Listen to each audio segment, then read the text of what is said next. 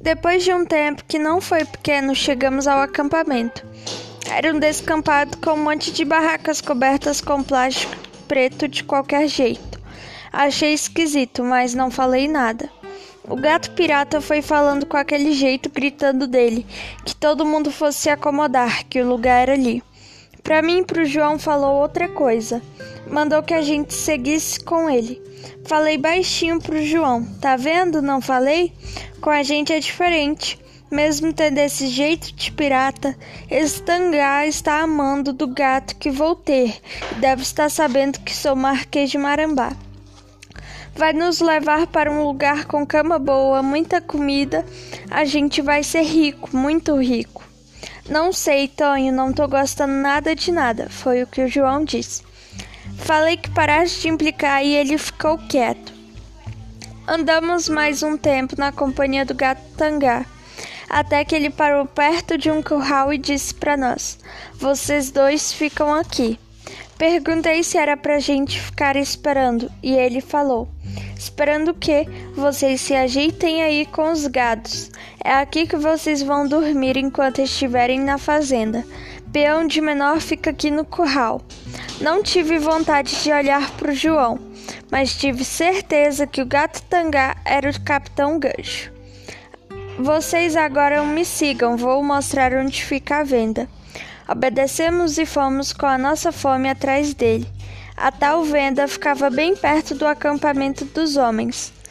Tinha muita coisa: chinelos, botas, pilhas, cigarros, remédios, coisas de comer, panelas e algumas coisas que eu não sei o nome.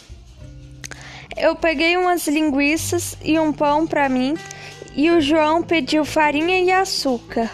Um outro gato de nome Ladino, sem rir, foi perguntando o que a gente queria mais e anotou na caderneta.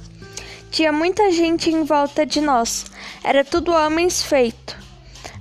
Um deles perguntou se as coisas que eu e o João pedimos tinham precisão de anotar. O gato ladino olhou para ele com muita raiva e perguntou por que ele queria saber.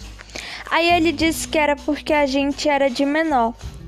O gato falou que se, se preferisse, podia botar na conta dele, e se não, que se metesse com a sua vida. Eu olhei para o homem, já com olho de gostar, e ele falou para mim e para o João, entre os dentes e baixo: Esse sujeito não presta, nada que presta. Pior é que muito companheiro acha normal ser tratado assim e perguntou se a gente veio sozinho. Falei que sim, contamos a nossa história até ali.